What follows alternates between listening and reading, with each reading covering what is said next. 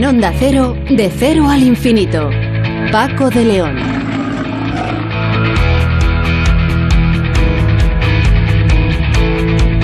Señoras y señores, muy buenas madrugadas y bienvenidos a esta cita semanal que tenemos aquí en, en Onda Cero. En De Cero al Infinito, este programa diferente para gente curiosa y en estos eh, días que acabamos de dejar atrás, donde el verano nos dio el susto de que parecía que íbamos camino de nuevo al, al otoño o al invierno. Pues no, todo llega y el verano 2021 aquí está. Nosotros hoy vamos a empezar hablando con María Jesús Pérez, que es investigadora del CSIC en el Instituto de Química Médica. Nos va a hablar de un proyecto por el que han identificado distintos compuestos moleculares que impiden la entrada del virus SARS-CoV-2 en las células, lo que podría servir para el desarrollo de fármacos antivirales. Con Elisa González Ferreiro, directora del programa de Derecho Aeronáutico y Aeroespacial de Comillas ICADE y presidenta de la Asociación Española de Derecho Aeronáutico y Espacial, vamos a hablar del proyecto para que España, proyecto en el que ya están trabajando, ¿eh? para que España tenga, tengamos nuestra propia agencia espacial. Algo así como la NASA española. Mm, Bueno, no exactamente, pero parecido. Con José David de la Fuente hablaremos, él nos va a explicar hoy las matemáticas que encierra, que hay en un deporte como el, el tenis. Con Alejo Efeyan, jefe del grupo de metabolismo y señalización celular del CENIO, hablaremos del hallazgo de la proteína RAGA, que es una especie de interruptor que regula la capacidad del organismo de adaptarse a periodos de escasez o de falta incluso de nutrientes. Sonsoles Sánchez Reyes nos llevará hoy hasta el vecino país, hasta Francia, para hablarnos de Marengo, que era dicen el caballo preferido del emperador Napoleón Bonaparte. Y en Héroes sin capa tendremos la oportunidad de conocer y de charlar con Antonio Martínez, bombero y psicólogo de formación que salvó hace tan solo unos días la vida de un hombre que amenazaba con precipitarse desde lo alto de un puente en Sevilla. La labor de mediación de Antonio Martínez evitó este que podría haber sido un accidente mortal. Y hoy eh, nuestro invitado musical va a ser Magic. ¿Qué es Magic? Bueno, es el resultado de la unión de dos músicos con larga trayectoria como son Manolo Arias y Yael Skate Ramírez, que aprovecharon la época de confinamiento, que fue muy larga, para llevar a cabo un proyecto que se llama Covers in Insolation. Se trata de hacer una versión cada mes hasta completar un año con temas clásicos de bandas legendarias como los Doobie Brothers, América, Chicago, Creedence, los Eagles, Fleetwood Mac y para empezar, atención, no está mal esta que hemos elegido, Show Me the Way de Peter Frampton.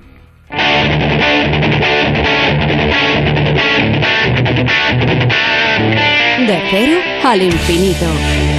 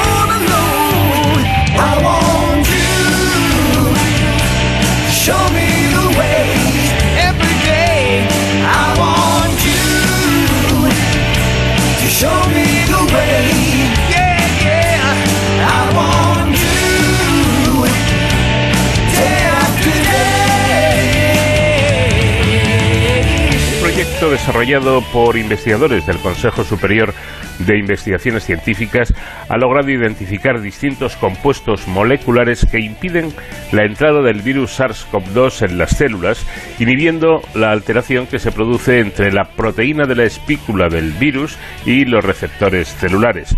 Estas moléculas actúan en etapas muy tempranas del ciclo replicativo viral, por lo que podrían impedir la hiperactivación del sistema inmunológico que desencadena la famosa y trágica tormenta de citoquinas durante el agravamiento de la enfermedad.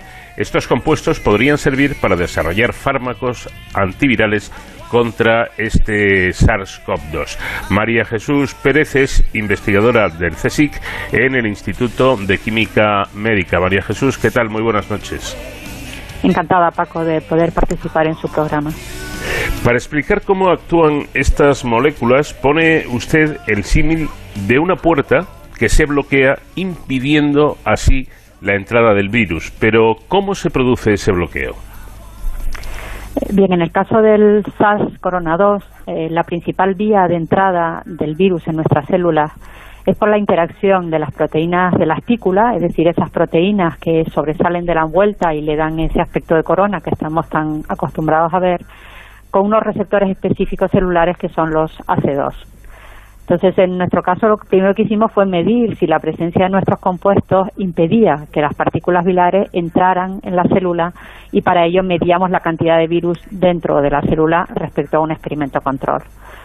En pasos posteriores lo que estamos viendo ahora es si lo que hacen es actuar sobre la proteína de la espícula del virus o sobre el receptor celular mediante distintas medidas biofísicas o también si lo que ocurre, otra posibilidad es que los compuestos eh, impidan un cambio conformacional que sea necesario para que esa interacción sea eficaz. En esto es en lo que estamos trabajando también. Bueno, ¿y cómo llegan a la sospecha de poder obtener estos resultados? Es decir, ¿qué les hace pensar que algo así puede ocurrir? Bueno, eh, los inhibidores de entrada mm, han sido postulados ya varias veces en distintos virus como una diana atractiva y en nuestro caso en concreto ya veníamos trabajando en, virus, en otro tipo de virus, pero con una aproximación similar. Cuando el CSIC lanzó la plataforma Salud Global en abril del 2020, eh, nos coordinamos cuatro grupos para trabajar con esta finalidad en inhibidores de entrada frente al SARS-CoV-2 y esa colaboración y los fondos que fueron recibidos por de la plataforma Salud Global del CSIC y el fondo Supera COVID eh, de la CRUE CSIC Santander es lo que nos han permitido avanzar en esta investigación. Los, los investigadores que han participado, como usted dice, de cuatro grupos en este trabajo ensayaron los fármacos usando pseudopartículas virales con la proteína de la espícula del virus expresada en su superficie. Explíquenos si le parece un poco más todo esto. Eh, trabajar con el virus SARS-CoV-2 requiere laboratorios de alta seguridad, son los denominados laboratorios P3. El utilizar pseudopartículas virales simplifica mucho el modo de trabajar, ya que requiere menos seguridad y además mm, son ensayos especialmente útiles cuando lo que queremos son ver inhibidores de entrada. En este caso, lo que se utilizó fue el virus de la estomatitis vesicular, eh, de tal manera que en su superficie em, expresa la espícula del, virus corona, esa espícula de la que hablábamos antes, ¿no? Mm. Eh, y se hace un ensayo de, de, perdón, de infección en células que tienen la AC2. Este ensayo, que fue puesto a punto por Ron Geller, sirve tanto para medir la interacción de moléculas como proteínas o como anticuerpos. Ya luego, posteriormente, y para validar la eficacia antiviral, sí que los compuestos se han ensayado frente al SARS-CoV-2 en laboratorios P3. Mm. Bueno, una de las, de las cosas importantes que han observado en este trabajo, en este experimento, es que la, la inhibición de la entrada del virus a concentraciones bajas no genera toxicidad en las células huésped. Y este me parece a mí que es un paso fundamental para poder conseguir eh, el objetivo, que son los fármacos antivirales, ¿no? Efectivamente, eh, tenemos que tener presente que los virus necesitan infectar células del huésped para poder sobrevivir. Ellos, ellos por sí solos no se autorreplican. Entonces, si en nuestro intento de matar al virus matamos también a las células, pues no, no, vamos muy lejos, ¿no? Por eso un buen antiviral debe tener un claro efecto sobre células infectadas, pero no provocar daño en las células no infectadas. Es lo que se denomina el índice de selectividad y es fundamental para un antiviral. Mm. Parece evidente, lo comentábamos antes, que uno de los mayores peligros de este virus es que llegue a producir lo que los expertos llaman la tormenta de citoquinas. Explíquenos qué es, eh, qué es esta tormenta. Bueno, las citoquinas son un sistema de información de las células de nuestro sistema inmune con el resto de las células y normalmente se activan cuando identifican una amenaza. En este caso, la amenaza es el virus, ¿no? Como casi todo nuestro organismo suele estar muy bien regulado, es decir, se, desencadena una respuesta eficaz, pero luego también hay que frenarla cuando esa amenaza se considera que ya no existe, ¿no? Eh, lo que ocurre en algunas infecciones, como en este caso con el SARS-CoV-2, y, parece que también se ha descrito con algunos tratamientos, con, como con terapias de CAR-T, es que esa respuesta no se frena, sino se queda descontrolada, digamos. Eh, se lleva, perdona, no, no, sigue, sigue. Eh, no, simplemente que, que esto es un tema de investigación, digamos, que tiene mucho que ver con inflamación y, también hay grupos del CSIC ahora trabajando en ello. Mm. Claro, porque curiosamente estas pequeñas proteínas, las citoquinas, tienen como función eh, controlar el crecimiento y la actividad de otras células del sistema inmunitario, incluso sanguíneo. Eh, con la COVID se produce ese desajuste al que estamos aludiendo y podemos decir que se vuelven locas, ¿no? Efectivamente, Paco. Eh, parece que en vez de, producirse y organizarse de una manera ordenada y, como decía, siempre buscando un equilibrio, eh, hay una especie de, efecto exacerbado que termina dañando órganos vitales como los pulmones, el riñón y, todo el sistema vascular y hace que al final el, el paciente pues tenga unas patologías muy graves que en muchos casos compromete la vida podríamos decir que, en esta segunda etapa es el cuerpo que está luchando contra sí mismo, no ya realmente contra el virus, aunque el virus haya, haya sido quien ha desencadenado eh, inicialmente esa tormenta. Mm. En, definitiva, esta tormenta de, citoquinas es eh, la responsable de, de, la inflamación que, se, que, produce esta enfermedad, por ejemplo, en los pulmones. Eh, efectivamente, sí, ese es, es el, el componente inflamatorio tan tan marcado el que hace que, realmente haya mm, toda una patología asociada que parece además que cada vez es más sistémica, es decir, que afecta a más, a más órganos más allá de, ese primer efecto, digamos, pulmonar, que es el que nos llamó todos más la atención inicialmente. Entonces podríamos decir que evitar esa replicación descontrolada del virus en la célula evita esa tormenta de citoquinas. Eh, si se considera que si se minimiza la presencia del virus, es decir, si, si la cantidad de virus al que se expone nuestro organismo es, mínima porque la carga viral es baja, eh, se disminuiría la posibilidad de, que esa tormenta se, se, desencadene. ¿no? Por eso yo creo que es interesante recalcar también que los, los antivirales se esperan que sean especialmente útiles en las primeras etapas eh, de, la, de la infección, no, no ya cuando esa tormenta de citoquinas ya se, ha desencadenado, que como decía, es ya un problema mayoritariamente inflamatorio. Pero vamos a ver, eh, en esta etapa en la que estamos de, de, vacunas y de vacunaciones, que además van, eh, parece ser a, buen ritmo, podríamos preguntarnos, bueno, ¿y ahora los antivirales para qué? Si, seguramente no son necesarios. Eh, me temo que no es así, ¿no? Me temo que a, pesar de las vacunas y, y, en conciliación con las vacunas, los antivirales siguen y van a seguir siendo muy necesarios. Como tú dices, efectivamente las vacunas han sido un hito eh, en la lucha contra esta enfermedad y, y, han sido nuestra mejor arma y están siendo nuestra mejor arma y tenemos que felicitarnos además por los porcentajes de vacunación que estamos teniendo y la respuesta de la población pero desgraciadamente este virus parece que no va a desaparecer, que nos va a acompañar mucho tiempo y, entonces para aquellos casos en los que la vacuna no resulte 100% efectiva, eh, que empiecen, a pesar de estar vacunados, a tener eh, síntomas en, en etapas tempranas de la infección, como digo, los antivirales pueden ayudar a bajar esa carga viral y así evitar complicaciones. En principio también se podía contemplar para aquellas zonas del, globo donde la llegada de vacunas sea mucho más difícil, ¿no? Ojo porque sin ánimo de alarmar, ¿eh? parece que son casos muy, muy contados, pero, pero están existiendo eh, casos en los que eh, un paciente, una persona con, con, las dos dosis de vacuna se, han se ha contagiado de, del coronavirus, incluso ha desarrollado con cierta gravedad la enfermedad. Por lo tanto, eh, quizá esto explique que a, pesar de las vacunas, eh, los, antivirales eh, pueden ser muy, muy útiles y muy necesarios. Algo que a mí me parece muy llamativo e importante es que ustedes consideran que este descubrimiento no solo puede conseguir tratamientos antivirales, sino que se podría valorar su uso, ojo, ojo, como tratamiento preventivo de la, de la infección. Bueno, esta es una idea que, que está detrás o que sustenta a los inhibidores de entrada de frente a distintos virus, ¿vale? Es una idea yo creo que, que bastante extendida y, y, conceptualmente válida. Otra cosa es que su demostración práctica puede ser más compleja, ¿no? Pero a priori sí que es cierto que si tienes un compuesto seguro, quiero decir que su toxicidad es baja, evidentemente con todos los estudios toxicológicos pertinentes, ¿no? Y que impide la entrada del virus en la célula, mm, pues podría postularse como preventivo, sobre todo ante determinadas situaciones de riesgo. ¿no? Mm. Eso sí que sería eh, un gran paso, ¿no?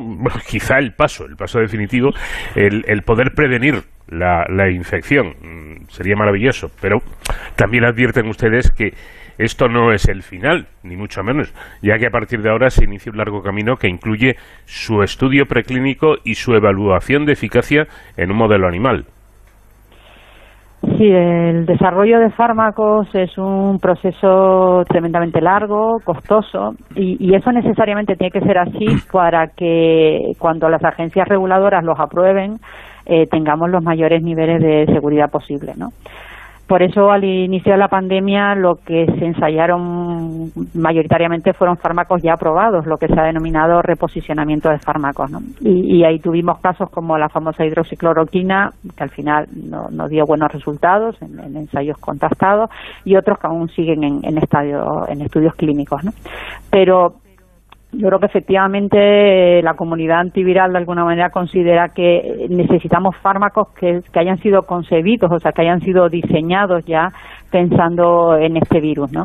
Eh, y, eso pasa pues por, por eso, por estudiar nuevas entidades químicas a pesar de que el complejo, el, el proceso sea largo, ¿no? como este virus, como decíamos, va a estar con nosotros bastante tiempo y como indicaba el puede haber y se están dando ya casos desgraciadamente de, de, ciertas eh, no respuestas satisfactorias por parte de, algunos pacientes. Cuantas más herramientas terapéuticas y preventivas tengamos a, nuestro alcance, eh, nuestras opciones de minimizar el impacto serán mayores, sin ninguna duda. Porque eso sí parece, y yo con esto termino, que ustedes, los investigadores, lo, lo tienen claro, ¿no? que el virus eh, no sé si algún día podrá ser erradicado, pero en cualquier caso eso no va a ocurrir ni en corto ni, ni en medio plazo, ¿no? Sí, yo diría que la opinión más extendida, o por lo menos yo lo, de, los, de donde me nutro, digamos, para, para la información, consideran que efectivamente eh, el virus va a estar con nosotros bastante tiempo. Afortunadamente también nuestra la respuesta, sobre todo a nivel de vacunas, ha sido impresionante eh, a nivel también de, tratamiento en los hospitales pues se va conociendo cada vez mejor cómo tratar a esos pacientes pero sí, yo creo que, que efectivamente tenemos que pensar en, en, que el virus va a estar ahí y, y, que tenemos que estar preparados tanto a nivel de prevención como, como de otras medidas. Amén de que, mm, digamos, también con esto hemos aprendido que somos mucho más vulnerables, ¿no? que también quizás otros virus, también zoonóticos, puedan irrumpir en algún momento y, y provocar unos cambios tan tan bestiales como los que ha provocado el SARS-CoV-2. Sin duda, este virus, entre otras cosas, ha venido para darnos ese toque de atención y recordarnos que somos mm, vulnerables, incluso muy vulnerables. María Jesús Pérez, investigadora del CSIC en el Instituto de Química Médica, muchas gracias por haber atendido nuestra llamada y enhorabuena por ese magnífico trabajo que están llevando a cabo. Eh, muchas gracias Paco por brindarnos esta oportunidad y saludar a, a todos los oyentes. Gracias.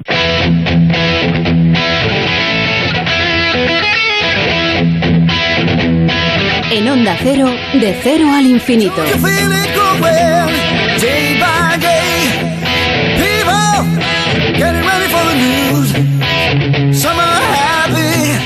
Some are sad. Whoa, we gotta let the music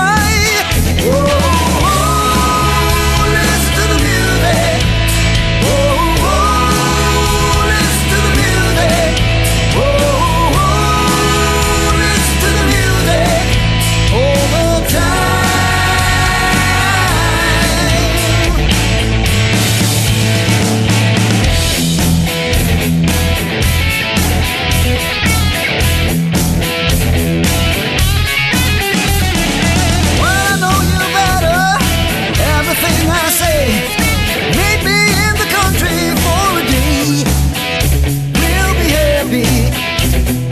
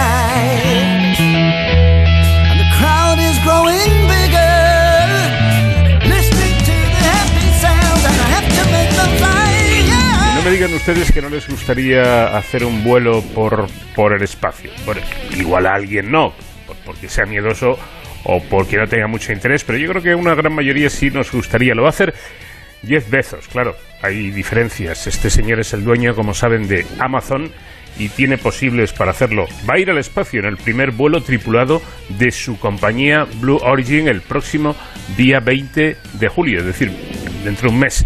Y España, eh, por otra parte, quiere tener su propia agencia espacial, algo que el sector y la industria lleva reclamando desde hace tiempo. Pero todo esto es posible, sería rentable, sería viable.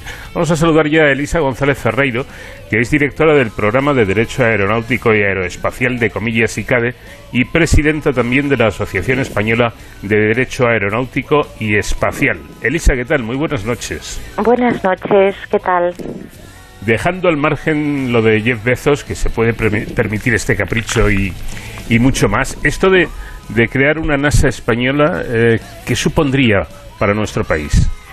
Bueno, pues eh, el contar con una agencia espacial española pues sería magnífico, magnífico desde el punto de vista económico, de beneficio de la sociedad en su conjunto, creación de puestos de trabajo, eh, es decir, es potenciar nuestra ¿no? tanto a nivel nacional como a nivel internacional, donde la competencia pues es fuerte, ¿no? Y luego la inversión en espacio siempre tiene un alto retorno, por tanto mm, sería sumamente conveniente. Eh, ¿Sería compatible, conciliable con la Agencia Espacial Europea de la que España forma parte, el que existiera una específicamente española?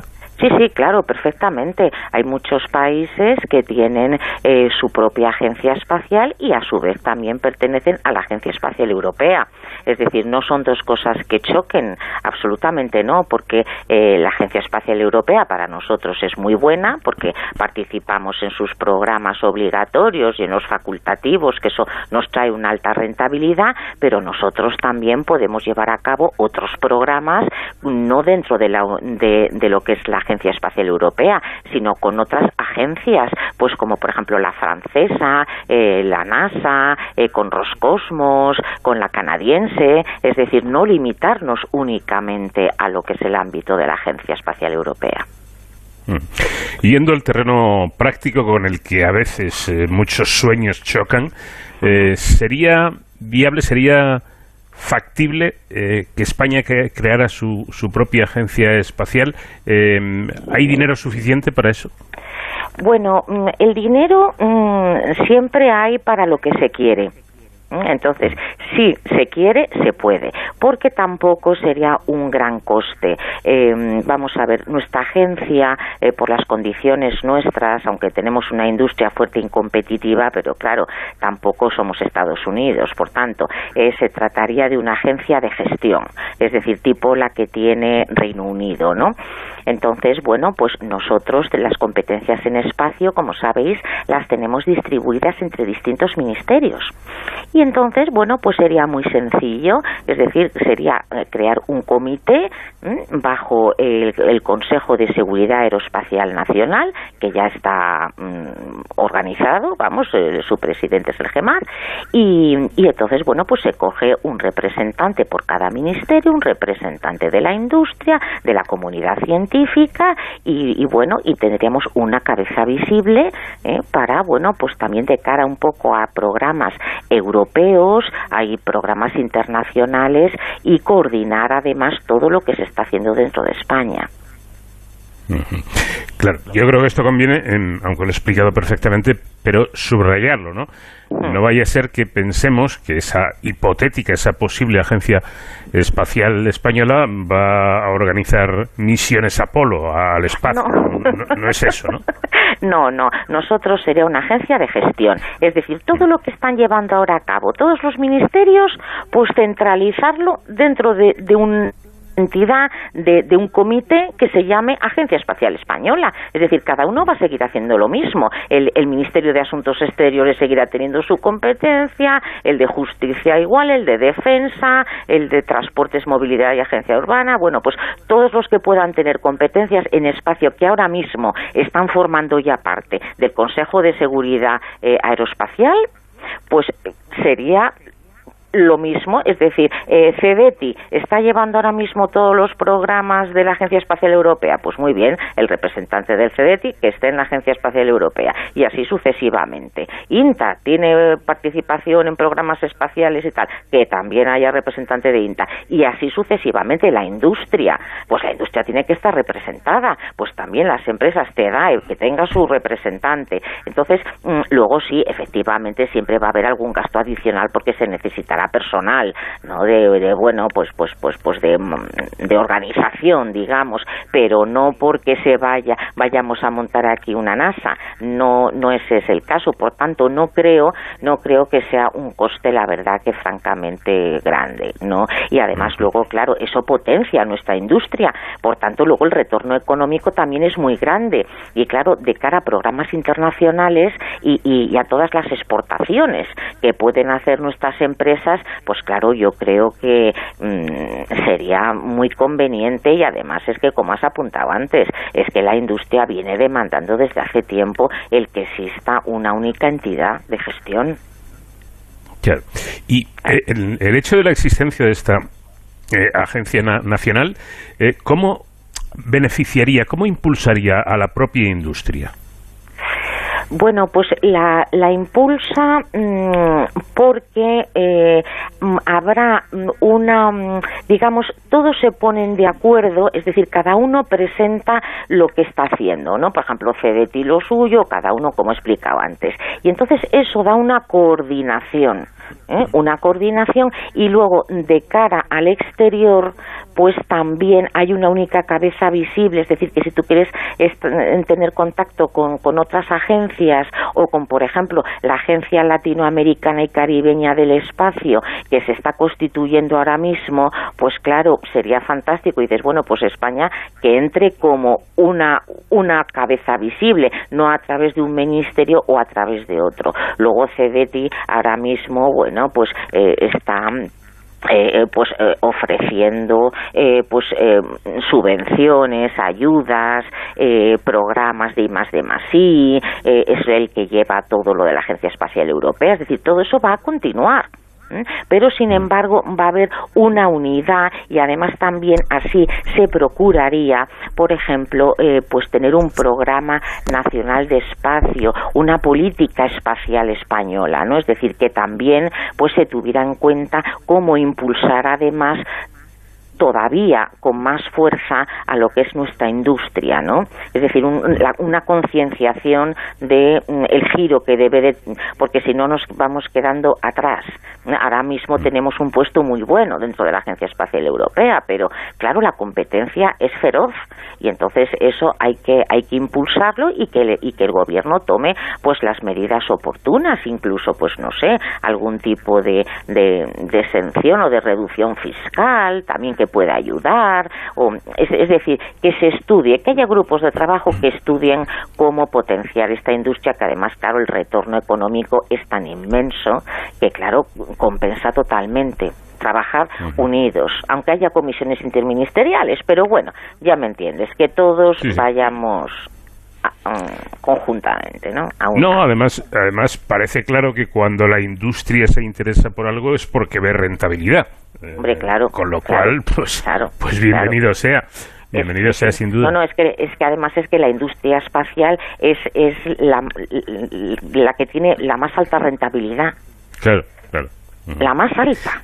Entonces, claro, compensa, compensa hacer ese esfuerzo. Por cierto, eh, una curiosidad, usted es presidenta de la Asociación Española de Derecho Aeronáutico y Espacial. Hombre, lo de lo de aeronáutico lo entendemos, pero lo del derecho espacial ¿qué significa pues, exactamente? Pues mira, lo del derecho espacial es muy útil, muy útil porque mm. mira, por ejemplo, eh, si habéis oído, bueno, que se ha publicado hace poquito, que, que por ejemplo, pues el aeropuerto de Teruel, eh, pues que quería ser el primer puerto espacial en España, ¿no? El primer astropuerto. Y entonces, bueno, pues por ejemplo dices, bueno, muy bien, ¿y cómo, cómo lo convertimos en puerto espacial? Pues vas a necesitar una licencia, porque sin licencia no puede ser operador privado. Por tanto, se necesita una ley espacial española entonces hay que regular. Nosotros, España, eh, forma parte de varios convenios internacionales. Por tanto, al formar parte de convenios internacionales, eh, esos convenios pasan a formar parte inmediatamente de nuestro ordenamiento jurídico interno. Pero no son necesarios, o sea, no son, mm, eh, mm, o sea, mm, son, sí, son necesarios, pero no son suficientes. Entonces, ¿qué pasa? Que los estados, pues, que, bueno, en todo el mundo, pero sobre todo en los de nuestro entorno, cuentan con una ley sobre actividades espaciales para que los operadores privados precisamente tengan licencia, porque el Estado es responsable. Entonces, claro, un operador, pues, si las actividades las hace el gobierno, vale, pues no pasa nada. Si todo sale bien, fenomenal, pero si hay algún incidente o lo que sea, pues el Estado es responsable. Pero claro, un operador privado, pues oye, puede haber riesgos y el Estado a lo mejor no quiere asumirlos porque dice, oye, pues no que se les da una licencia a través de una ley. Y entonces, bueno, pues ya suscriben un seguro, lo que sea. Y entonces, claro, es fundamental el contar con una ley con una ley que te permita, pues eso, operar en un puerto espacial, eh, llevar a cabo vuelos suborbitales, porque claro, no vamos a poner aquí eh, un Houston, vamos a ver, no tenemos tampoco esa capacidad, ¿no? Pero mira, por ejemplo, en Portugal Oye, pues en las islas de las Azores están montando el complejo, el complejo de lanzamientos suborbitales. O sea, que es que vamos, es bastante factible, pero claro, para eso se necesita una ley. Por eso es la importancia, ¿no? Es que podríamos ir más allá porque ah. los expertos eh, eh, están hablando ya, mm, pero de una cosa relativamente cercana, no de establecer una base en Marte, no, no, eh, el proyecto es hacer una ciudad en Marte. Cuidado, eh, hombre, no pasa mañana, pero, pero en un tiempo más o menos eh, cercano, pues, pues podría ocurrir, ¿no? Entonces ya, ya ahí sí que tenemos que tener todas las cosas preparadas en cuanto mm. a derecho y a organización se refiere.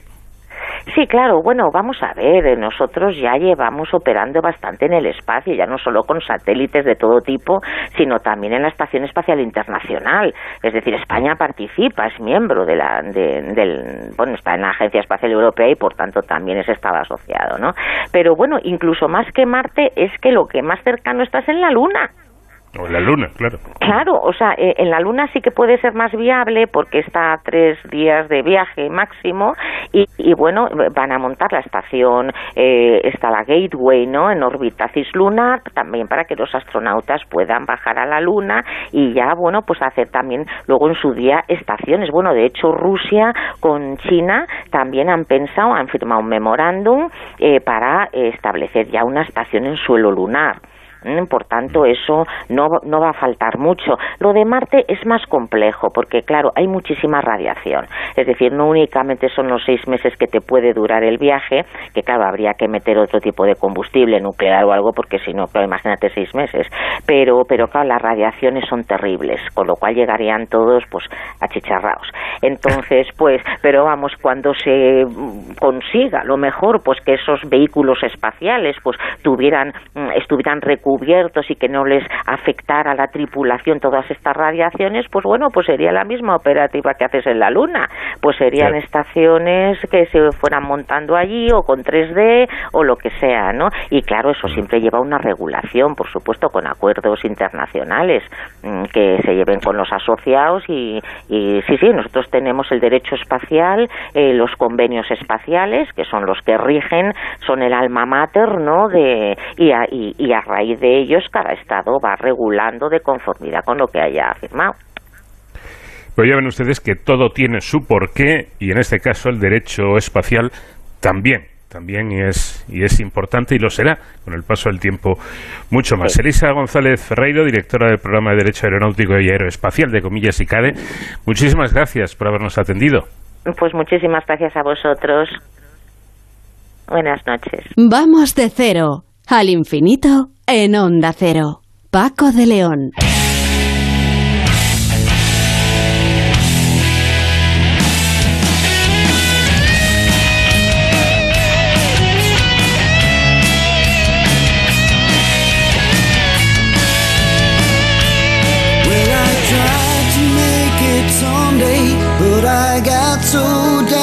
Damn depressed that I set my sights on Monday and I got myself undressed. I ain't ready for the altar, but I do agree there's times when a woman sure can be a friend of mine. Well, I keep on thinking about you, Sister Golden Hair Surprise. And I just can't live without you.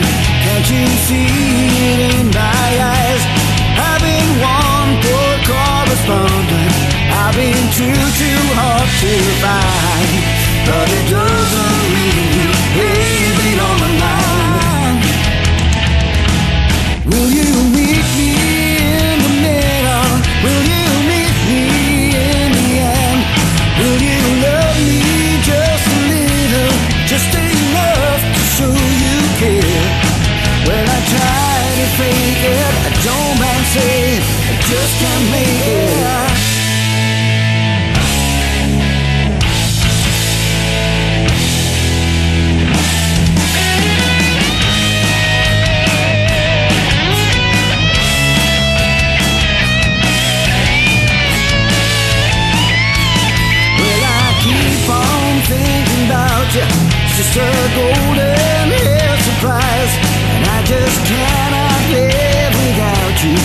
you see it in my eyes? I've been one poor correspondent. I've been too too hard to find,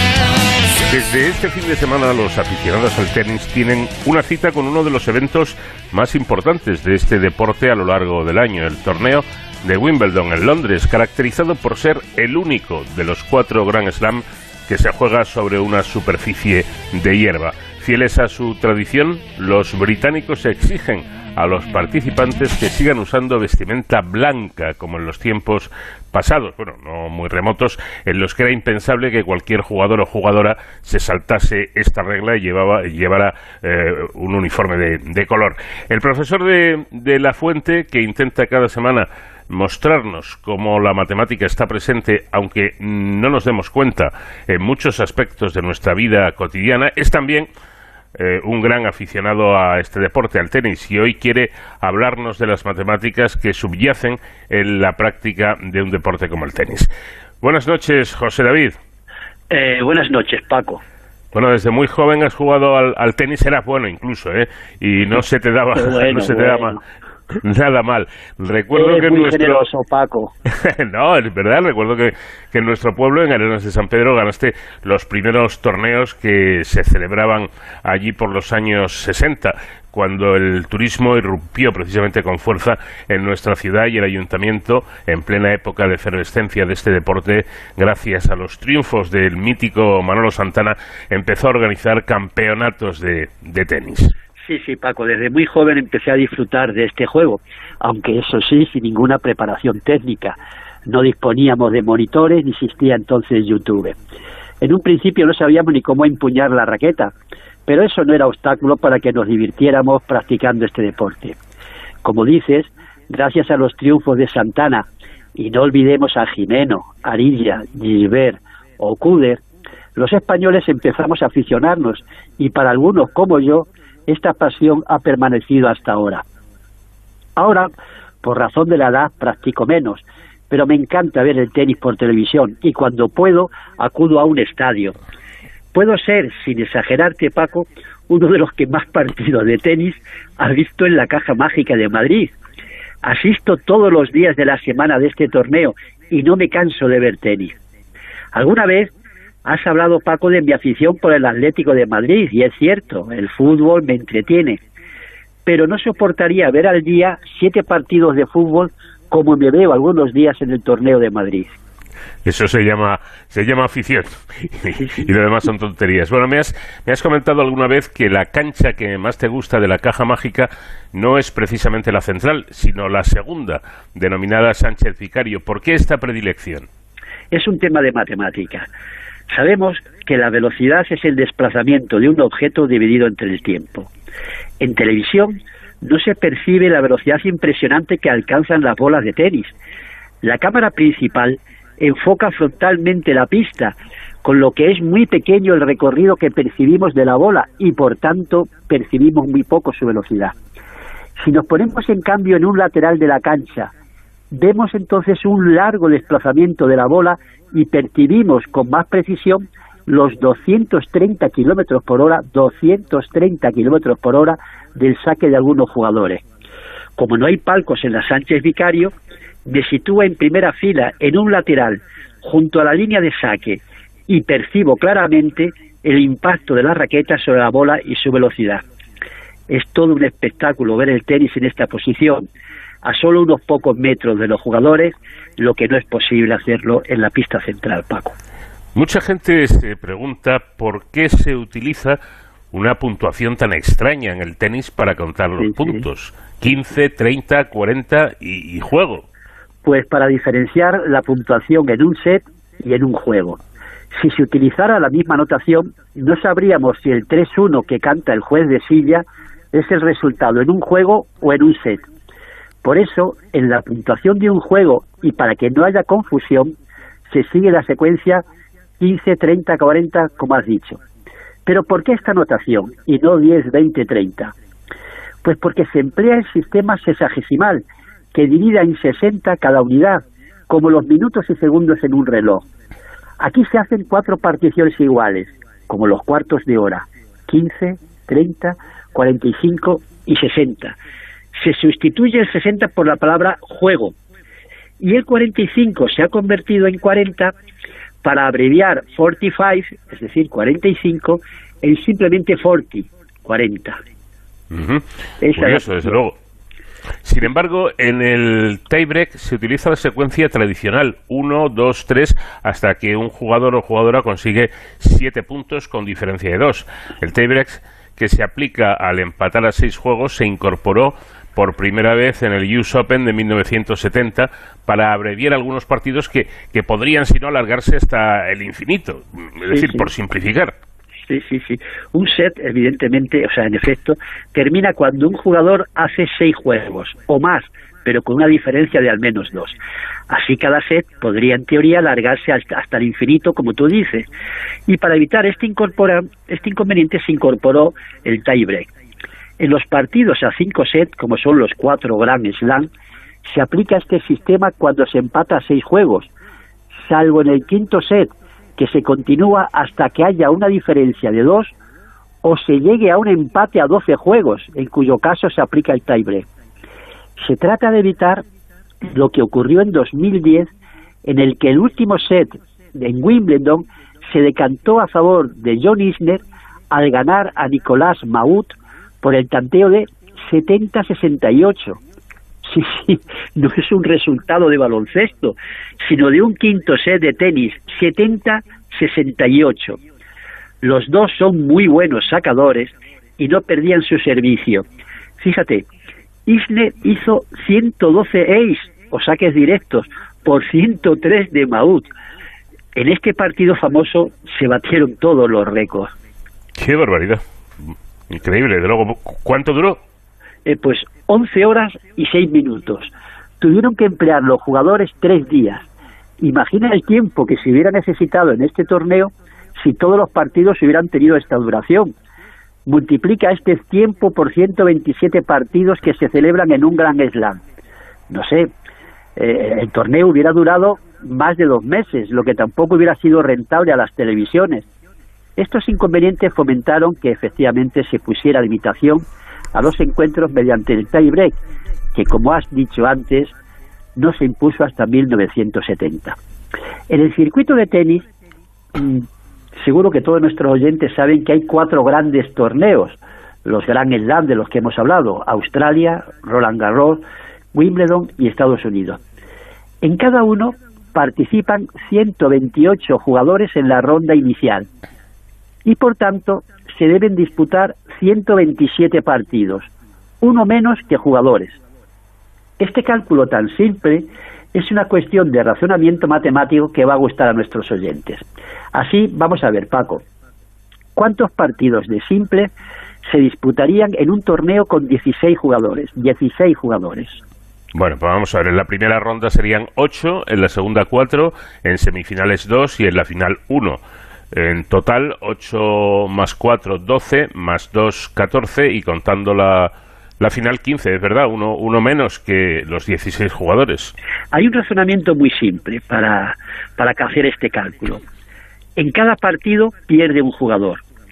Por tanto, hay tantos partidos como jugadores han perdido. ¿Y cuántos son estos? Pues todos menos el ganador del torneo. Así, si participan 16 jugadores, habrá 15 partidos simples. Si participan 256, 255. Por el procedimiento que correcto que has utilizado antes, habrías llegado a este mismo resultado, pero tras unos minutos de tiempo y muchas sumas. Esta es una de las virtudes de la matemática, realizar cálculos complejos de forma sencilla. Bueno, otra cuestión que, que, no se entiende bien es la clasificación mundial de los jugadores. En, en, el fútbol, por ejemplo, al iniciarse la liga, cada equipo sale con cero puntos. Bueno, pues esto no ocurre en el tenis en ningún momento. Nunca, nunca se parte de cero. Además, con frecuencia los comentaristas nos hablan de que, por ejemplo, Nadal debe defender los puntos en tal torneo. Bueno, la pregunta sería qué significa eso de defender los puntos. Bueno, vamos despacio. En tenis la clasificación es un proceso continuo en el que se tiene en cuenta los resultados de las últimas 52 semanas.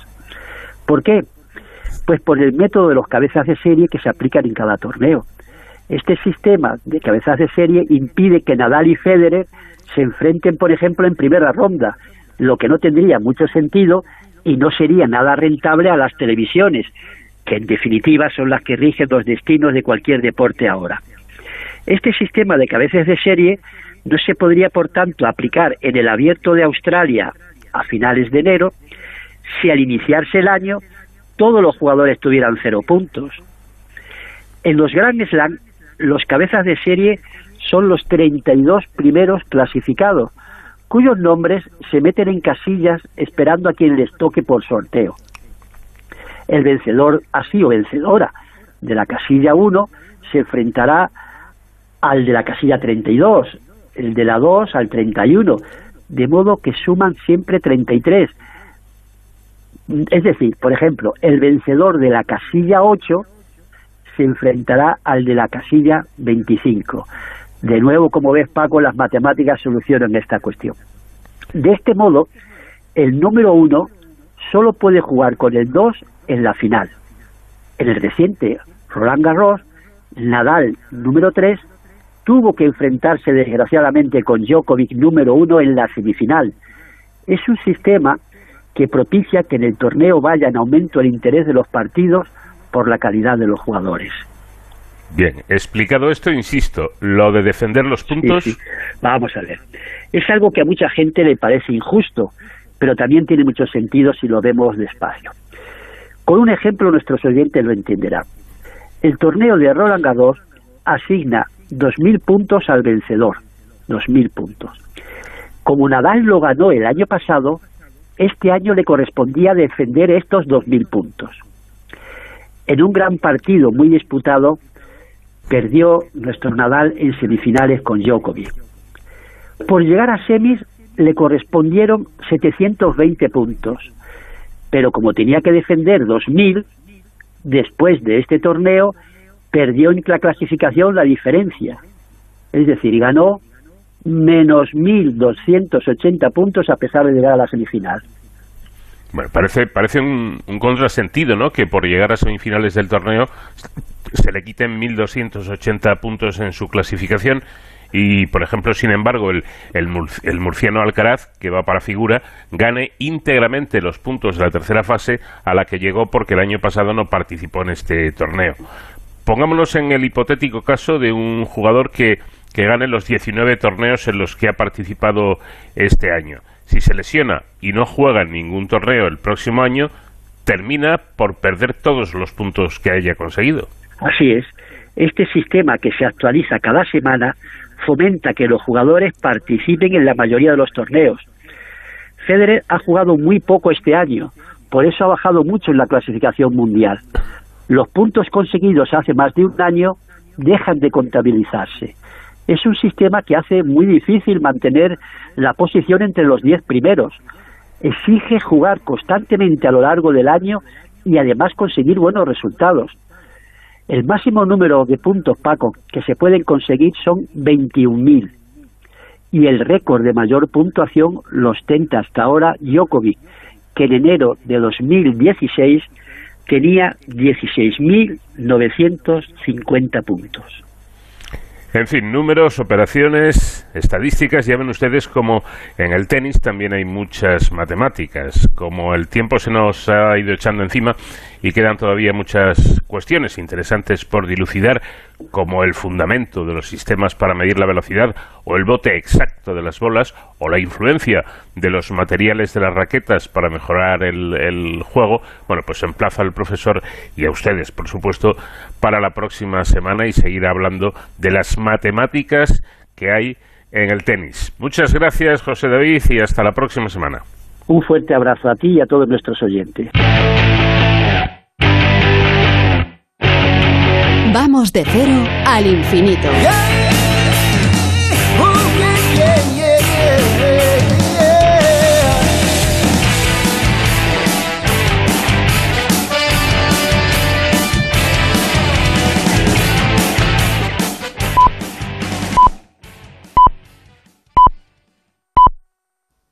Son las 5, las 4 en Canarias.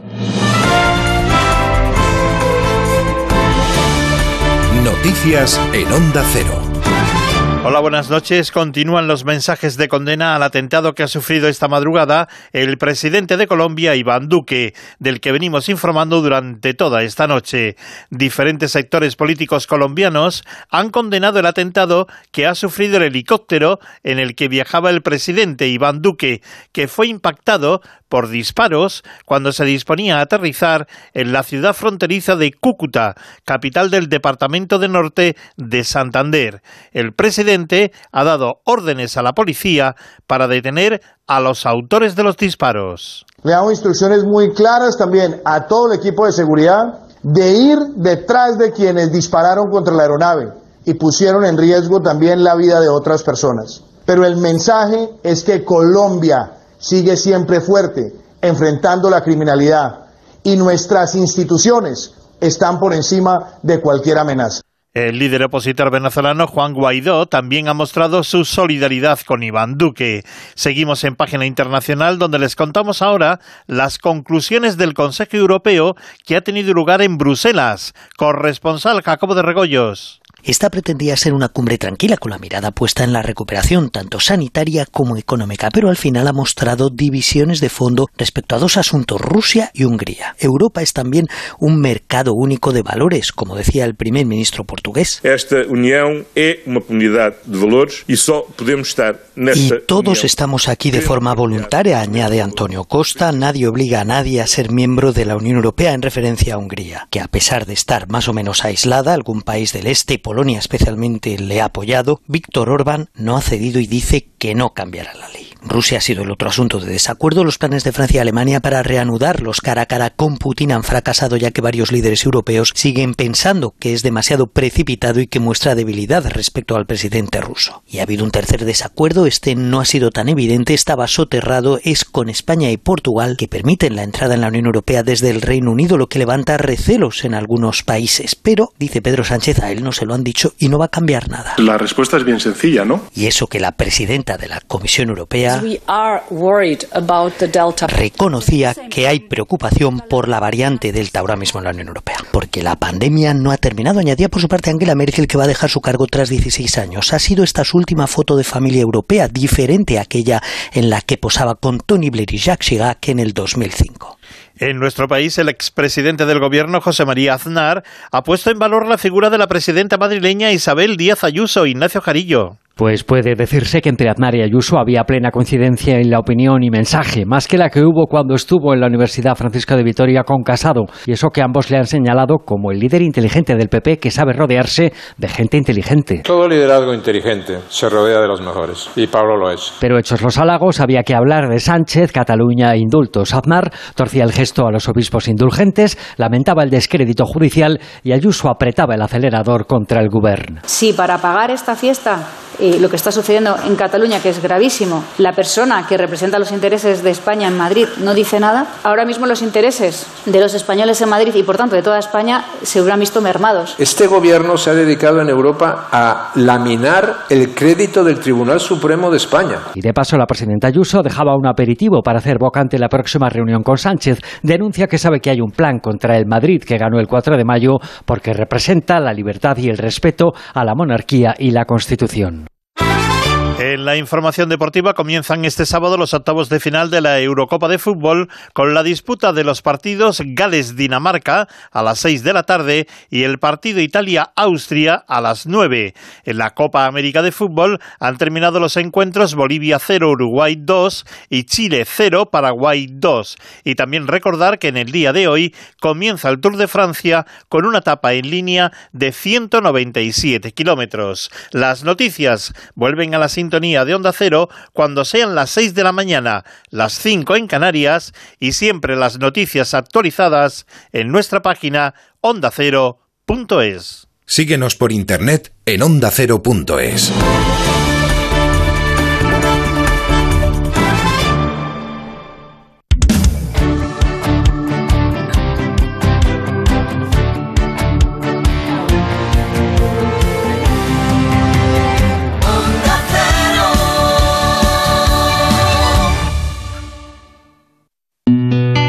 Cada noche en el transistor, las entrevistas de las que todos hablan. La versión que da Sergio Ramos en rueda de prensa coincide con la suya. Le ofrecimos un contrato, le dijimos que tenía un plazo y él no lo admitió. Pensaba otras cosas y la vida continúa. La marcha de Zidane le sorprendió. Conociéndole no. ¿Y le dolió la carta de despedida que hizo? Les digo la verdad, no la he leído. Sí, la leí. Se lo juro por mis nietos que no la he leído. El que escribió esa carta me han dicho que no era Zidane. Alguien se la escribió, pero no era él. El fútbol sí está arruinado y el que no lo quiera ver, pues está ciego. José Ramón de la Morena con Florentino Pérez. Vuelve a escuchar la entrevista en la web y en la app de Onda Cero. El Transistor, programa deportivo de referencia. Te mereces esta radio. Onda Cero, tu radio.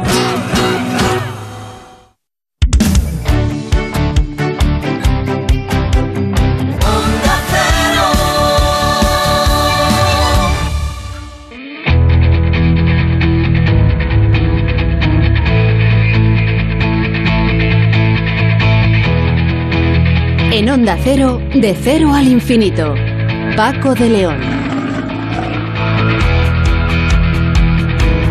Comenzamos aquí nuestra segunda hora, esta segunda parte del viaje por el conocimiento que estamos haciendo en la nave Enterprise de Onda Cero que hoy pilota el comandante David Fernández. Enseguida nos ponemos en contacto con Alejo Efella, que es eh, jefe del Grupo de Metabolismo y Señalización Celular del CENIO, para hablarnos del hallazgo de la proteína RAGA, una especie de interruptor que regula la capacidad del organismo para adaptarse a periodos de escasez o incluso de falta de nutrientes, al ayuno en definitiva. Sonsoles Sánchez Reyes nos hablará hoy de Marengo, el que dicen era el caballo preferido y favorito del emperador Napoleón Bonaparte. En Héroes sin capa, eh, David Ferrer nos va a poner en contacto con Antonio Martínez, que es bombero y psicólogo de formación, que hace tan solo unos días salvó la vida a un hombre que amenazaba con precipitarse, con saltar desde lo alto de un puente en Sevilla. Y tendremos ocasión de seguir disfrutando de la música de nuestro invitado musical, que hoy es eh, el proyecto Magic, y eh, con la mitad de, Magic vamos a tener, a tener ocasión de charlar eh, aquí en el programa con el gran músico Manolo Arias.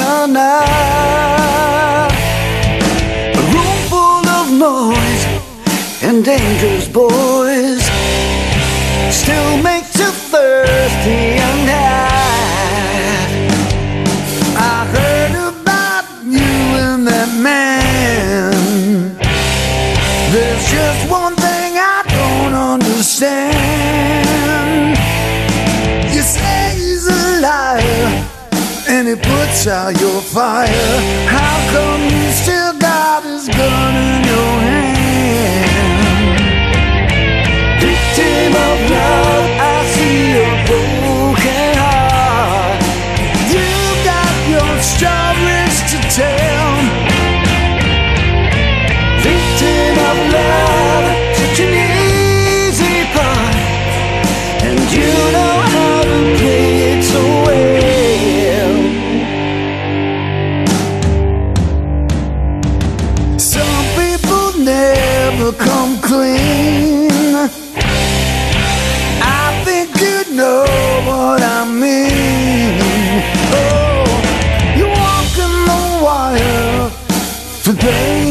desire. Looking for love in between. So tell me your secrets, I'll tell you mine. This ain't no time to be cool. Tell all your girlfriends you've been around the world. Walk it for losers and fools. Obtener energía y nutrientes del entorno, o sea, comer, es una función tan importante para los seres vivos que la evolución a lo largo de cientos de millones de años ha desarrollado, generado sofisticados mecanismos moleculares que la regulan y que apenas empiezan a desvelarse. Un grupo del Centro Nacional de Investigaciones Oncológicas, CENIO, presenta ahora una pieza clave en el proceso, un interruptor que regula la capacidad del organismo de adaptarse a periodos de escasez o de falta de, nutrientes. Se trata de la proteína RAGA, que forma parte de una vía molecular TOR identificada ya hace décadas como fundamental en la regulación de la actividad metabólica. Los investigadores del CENI han descubierto que si RAGA está permanentemente activada, las células del organismo no se dan cuenta de que no tienen comida y siguen y siguen quemando energía como si tuvieran mucha a su disposición. El trabajo eh, se ha publicado en la revista especializada Nature Communication con Alejo eh, como jefe del grupo de metabolismo y señalización celular del CENIO como autor principal y de Celia de la Calle como primera autora. Alejo, ¿qué tal? Muy buenas noches. ¿Qué tal, Paco? Buenas noches. Bueno, como bien explica usted, ahora siempre tenemos alimentos a nuestro alcance, simplemente abriendo el frigorífico, pero al principio de nuestra evolución esto no era así, ni mucho menos. Había que salir a cazar y no siempre se lograba el alimento. Por tanto, en nuestro histórico quedó la adaptación a periodos de ayuno. Efectivamente, sí. Sí, ahora vamos a vamos aprendiendo, ¿no? Con las investigaciones que eh, estas estas oscilaciones de, de, de, la disponibilidad de alimentos son son esenciales para que nuestro organismo eh, funcione bien uh, y parte del problema asociado a bueno a la ingesta desmedida y a la obesidad es que estas oscilaciones, ¿no? Que ajustan nuestro metabolismo, la, la manera en la cual nosotros consumimos la energía, consumimos quiero decir quemamos la energía, necesita estas oscilaciones y necesita fundamentalmente la, la, parte de la oscilación que es la del ayuno eh, para que eh, bueno nuestro nuestro metabolismo funcione bien. Mm. Dice usted y esto me ha llamado la atención que nuestras células están tuneadas evolutivamente. De alguna manera sí, si, si, lo pensamos como, como bien decías al, al principio, eh, nuestras células evolutivamente, por decirlo de alguna manera y dándole cierta cierta conciencia, aunque no la tienen, ¿no? La, nuestras células de, del hígado, nuestras células de, musculares, del, del, tejido adiposo, del tejido graso, um, han, han, han, han, sido tuneadas por la evolución para eh, adaptarse a periodos largos, periodos de escasez de nutrientes, si uno, si uno lo quiere. Y parte de los problemas, como les decía, como, como decía antes, es eh, los problemas metabólicos asociados a la obesidad, es que nuestras células no saben cómo responder ante, ante una avalancha de, de nutrientes permanentemente. Eh, por eso utilizamos el, el, término tuneado, pero bueno, es más, es más coloquial que científico, pero creo que transmite bien uh, el concepto científico subyacente se entiende bien y, eso también tiene su, su importancia la utilización de este término. Pero vayamos, si le parece, a lo, a lo concreto. ¿Qué hace exactamente, cómo funciona la proteína RAGA? Bueno, como, como también decíamos, um, funciona como una especie de interruptor y lo, lo que hace es, es eh, de manera indirecta, no lo hace ella directamente, pero recibe mensajes de otras, de otras proteínas que, que, que confluyen en la Um, en la, le, pasan básicamente la información de si hay nutrientes celulares o no los hay en la célula. Esto, esto es así en cada, en cada una de nuestras células. Cuando digo nutrientes celulares digo aminoácidos, fundamentalmente algunos aminoácidos, pero también glucosa y algunos, algunos lípidos, algunas, algunas grasas eh, sencillas. Y cuando, cuando este interruptor recibe la información de que hay nutrientes, se enciende y al encenderse eh, activa uno de los uno de los genes más importantes que controlan nuestro metabolismo. Básicamente le transmite la información a, a, esta proteína codificada por un gen que se llama mTOR y, y lo que lo que hace toda esta cascada, ¿no? una cascada de señalización es eh, eh, adaptar el, nuestro metabolismo a la abundancia. Y el metabolismo de la abundancia este, suena muy bonito, pero en realidad Uh, es lo que tiene que ver con, con todas las complicaciones asociadas a, a, la obesidad. No se trata solo de quemar eh, la energía, que en principio se, podría ser algo bueno, pero sino también de guardar esta energía. Se hace todo este paso ahí, este, este, este, esta cascada de señalización cuando se activa. Y uh, nosotros necesitamos uh, un periodo en el cual eh, guardamos energía y la quemamos sin pensar demasiado en, en cuánta energía estamos quemando y un periodo en el cual nosotros o nuestras células tienen que también pasar por, por bueno, por, un periodo de, limitación. Al perderse esto, al, al, al, estar encendido el interruptor permanentemente, vemos que hay consecuencias metabólicas que, que, que, son indeseables. Una de ellas es el aumento de la glicemia, el aumento de la glucosa en circulación, por, por, por citar una de las cosas que vemos. Eh, entonces, si no entiendo mal, em, de lo que depende que, que esta proteína esté activada o no, se active o no, es de la información que recibe, ¿no? Correcto, correcto, sí. Y tiene la capacidad, esto es, esto es, esto es algo que, bueno, mientras hablamos están descubriendo más reguladores de, de, esta proteína porque uh, sabemos, cada vez conocemos más nutrientes este, y empezamos a entender cómo funciona esto a nivel molecular eh, que de alguna manera le transmiten la información a este a, esta RAG A, a esta RAG A. Y, entonces es, es, un integrador de información sobre nutrientes celulares. Lo bonito que tiene este pathway es que hay una rama que es esta RAG, RAGA y ahí uh, que es la información directa sobre nutrientes celulares y por otro lado también integra eh, se integra en este, en este en esta cascada de señalización la información proveniente de la insulina proveniente de alguna manera de lo que son los nutrientes en todo el organismo. La insulina funciona como eso como una especie de mensaje de que hay nutrientes en todo el organismo. Y una cosa es lo que sucede en todo el organismo en todo nuestro cuerpo y se secreta insulina cuando tenemos mm, eh, nutrientes fundamentalmente azúcar y esto se complementa con la información de alguna manera local, ¿no? de cada célula integrando lo que sucede en todo el cuerpo con lo que le sucede a ella misma en ese mismo momento. Y estas dos cosas tienen que funcionar en concierto para controlar el metabolismo. Eh, precisamente otro descubrimiento interesante es que la importancia de la ruta molecular de Raga es equiparable a otras también esenciales para la nutrición, como usted acaba de mencionar, como es el caso de la, de la insulina. Sin, sin embargo, Raga se identificó hace relativamente poco y no se conoce bien cómo controla el metabolismo, ¿no? Sí, efectivamente. Para ser un, un, uh, un regulador del metabolismo tan importante, eh, es sorprendente que esto se haya descubierto recién en 2007, 2008. y obviamente que, bueno, la insulina y la cascada de señalización de insulina dentro de las células se conoce hace, hace bastante más tiempo. Em, debido a su importancia, aunque se descubrió hace, hace, relativamente poco, conocemos muchísimo de cómo funciona ah, este circuito dentro de la célula, el circuito de Raga dentro de la célula. Lo que todavía conocemos de manera muy limitada Ah, es cómo funciona esto en el contexto de un, de un organismo, de un mamífero. Nosotros, nosotros utilizamos ratones para, para, para, entender cómo funciona esto, pero en realidad lo usamos uh, para tratar de entender cómo funcionamos nosotros, porque funcionamos de una manera muy parecida, si no idéntica.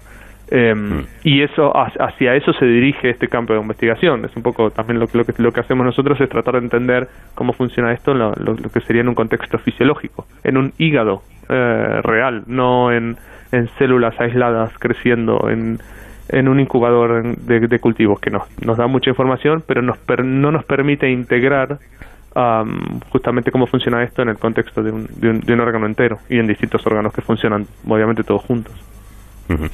De hecho, dicen ustedes que la ruta molecular de Raga es evolutivamente más antigua que la de la propia insulina. Sí, si usted, si usted lo, si, si uno lo piensa, ¿no? Este, de, nuevo, volviendo al aspecto evolutivo, que yo creo que es muy importante en este, en este contexto, porque volviendo al concepto de las células tuneadas, es, es aquello que nos define un poco nuestro funcionamiento celular, viene desde hace millones y millones de años. Eh, que eh, cuando evolutivamente nosotros éramos levaduras, no, nosotros éramos organismos de una sola célula, por decirlo de alguna manera, eh, no había ningún tipo de coordinación eh, como el que ofrece la insulina. ¿no? Esto que yo decía, la insulina ofrece información sobre el organismo entero. Eh, la, insulina, lo que, lo que el organismo trata de hacer con la insulina es coordinar respuestas en distintos órganos, ¿no? Se le dice al hígado, ahí va glucosa, ¿no? El páncreas le dice al hígado, ahí va glucosa, a la grasa le dice, ahí va, ahí va glucosa, ahí va azúcar, eh, no hace falta no hace falta liberar grasa porque porque acabamos de comer. Esta información solo surge a partir de los organismos multicelulares no los organismos que están formados por un conjunto de células como somos nosotros un conjunto muy complejo pero eh, con funciones distintas en cada órgano. Ahora esta cascada de señalización está presente en levaduras que no tienen ese tipo de coordinación básicamente porque son una célula el organismo es una célula entonces este mecanismo funciona y sigue funcionando haciendo exactamente lo mismo que hacía cuando éramos, éramos por decirlo, eh, de alguna manera, una sola célula. Algo que también resulta curioso es que esta proteína puede activar el modo ahorro, como decíamos, cuando detecta eh, escasez o incluso falta de alimento. Pero las células de ciertos ratones no saben ahorrar esa energía, no saben activar este modo ahorro. ¿Y, y esto por qué? Bueno, el- es- eso fue un poco la...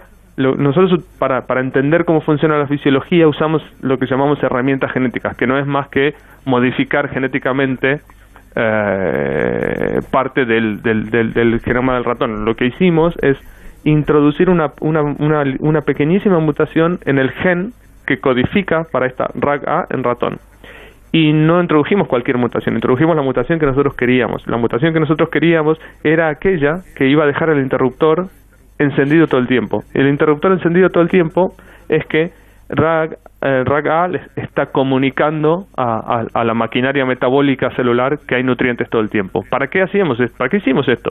Para entender qué pasa cuando la célula no se puede adaptar, no puede responder o, o nunca recibe la información de la falta de nutrientes.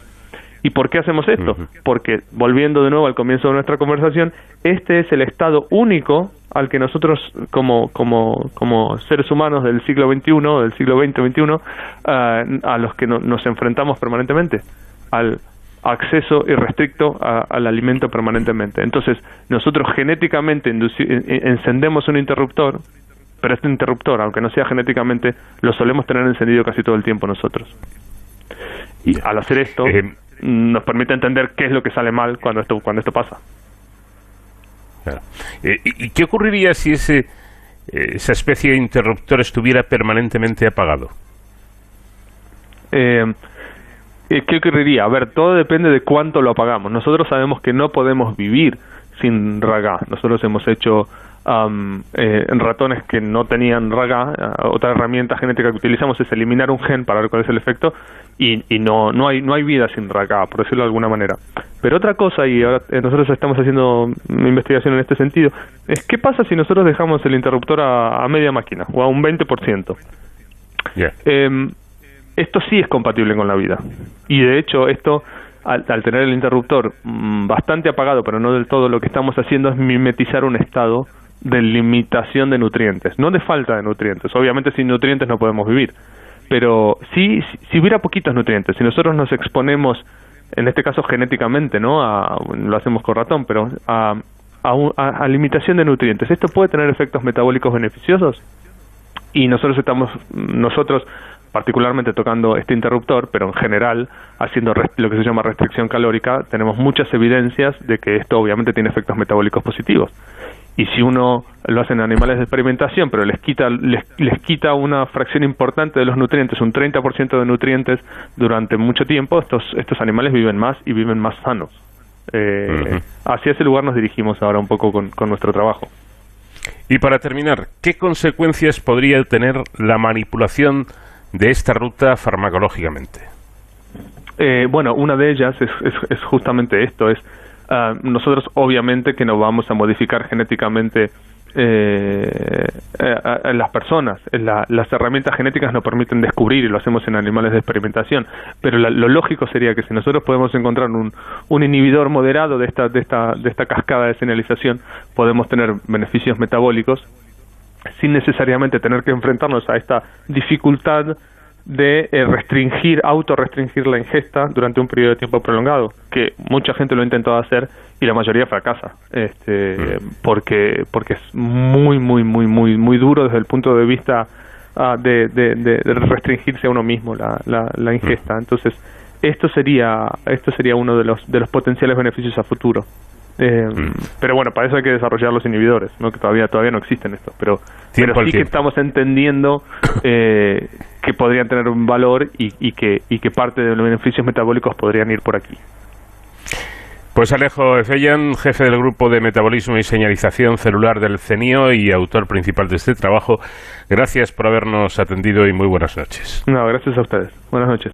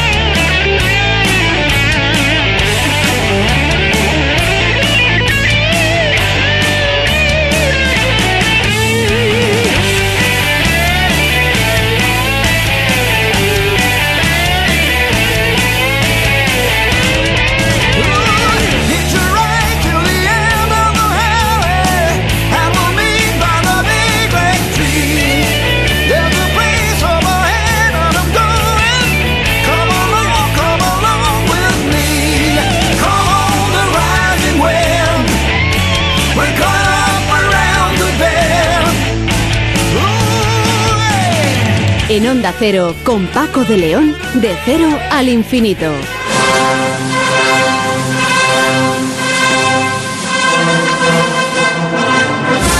Hoy Sonsoles Sánchez Reyes nos quiere acercar a la figura de uno de los grandes emperadores de la historia, emperador de los franceses, Napoleón Bonaparte. Buenas noches, Sonsoles.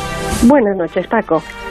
En fin, para ser más exactos, habría que decir que en realidad nos vas a acercar a la, a la figura eh, o a la historia del caballo de Napoleón. Así es.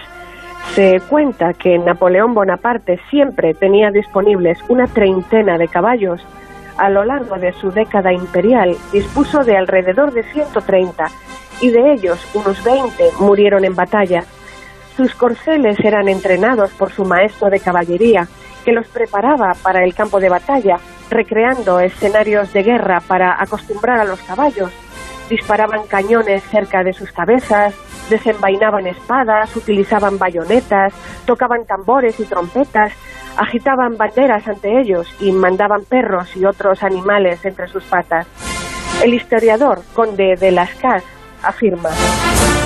El emperador estaba mal servido en caballos de silla, pero tenía ocho o diez que le eran aceptables. Solo quería usar esos. Los oficiales se habrían avergonzado de montarlos. Eran pequeños, delgados y sin exterior, pero dulces, suaves y de confiar. Casi todos estaban no castrados. Napoleón se oponía a que les cortaran la cola, una práctica común en el ejército británico. Constant, ayudante de cámara de Napoleón, escribió. El emperador montaba a caballo sin gracia. No siempre habría logrado estar sin caerse si no hubiéramos tenido tanto cuidado de darles solo caballos perfectamente entrenados. El más popular de todos sus caballos fue Marengo, un precioso corcel que vivió alrededor de 38 años, desde 1793 hasta 1831, una edad considerable para un equino. Un animal fuerte, de pequeña alzada, pues medía 1,45 metros, importado desde Egipto con siete años de edad. Cuando Napoleón Bonaparte se enfrentó al ejército mameluco de Egipto el 21 de julio de 1798 en la batalla de las pirámides, quedó asombrado ante la caballería egipcia, caballos árabes criados allí desde hacía siglos.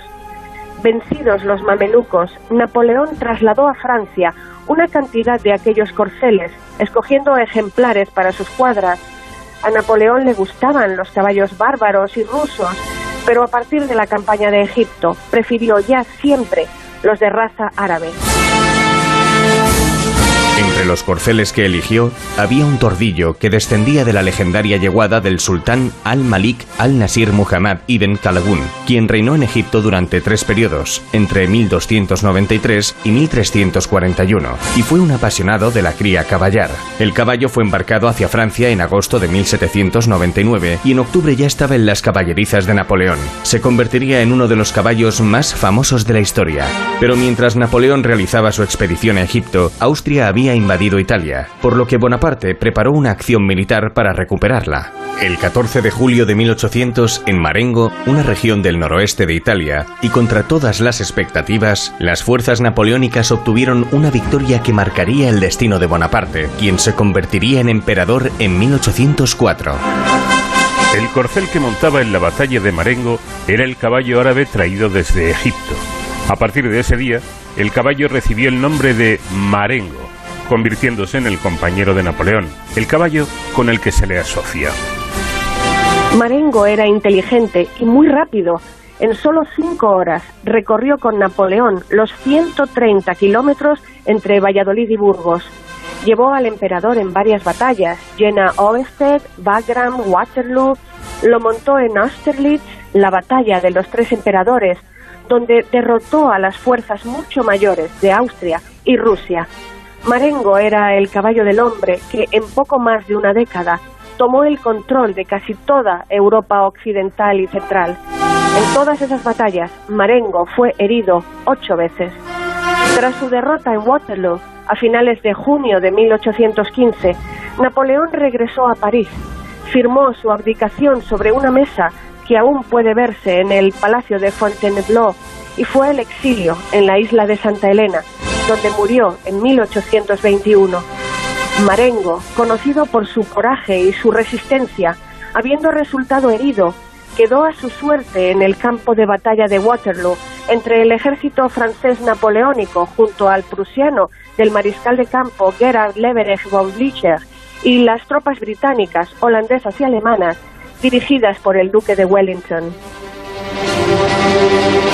Fue capturado en Waterloo por el teniente británico Guillermo Henry Francis Petre, un décimo barón Petre, quien reconoció al caballo por los motivos imperiales que portaba. Lo vendió al regimiento de infantería de guardias granaderos y el caballo vivió tranquilo en una granja en Somerset, Inglaterra, hasta el final de sus días. Marengo fue propiedad del teniente coronel William Angerstein, de los guardias granaderos, quien lo conservó hasta que el animal murió en 1831, después de intentos infructuosos por cruzarle. Su esqueleto se exhibe actualmente en el Museo del Ejército Nacional en Londres y sus dos cascos delanteros fueron transformados por Angerstein en cajitas de rapé trabajadas en plata.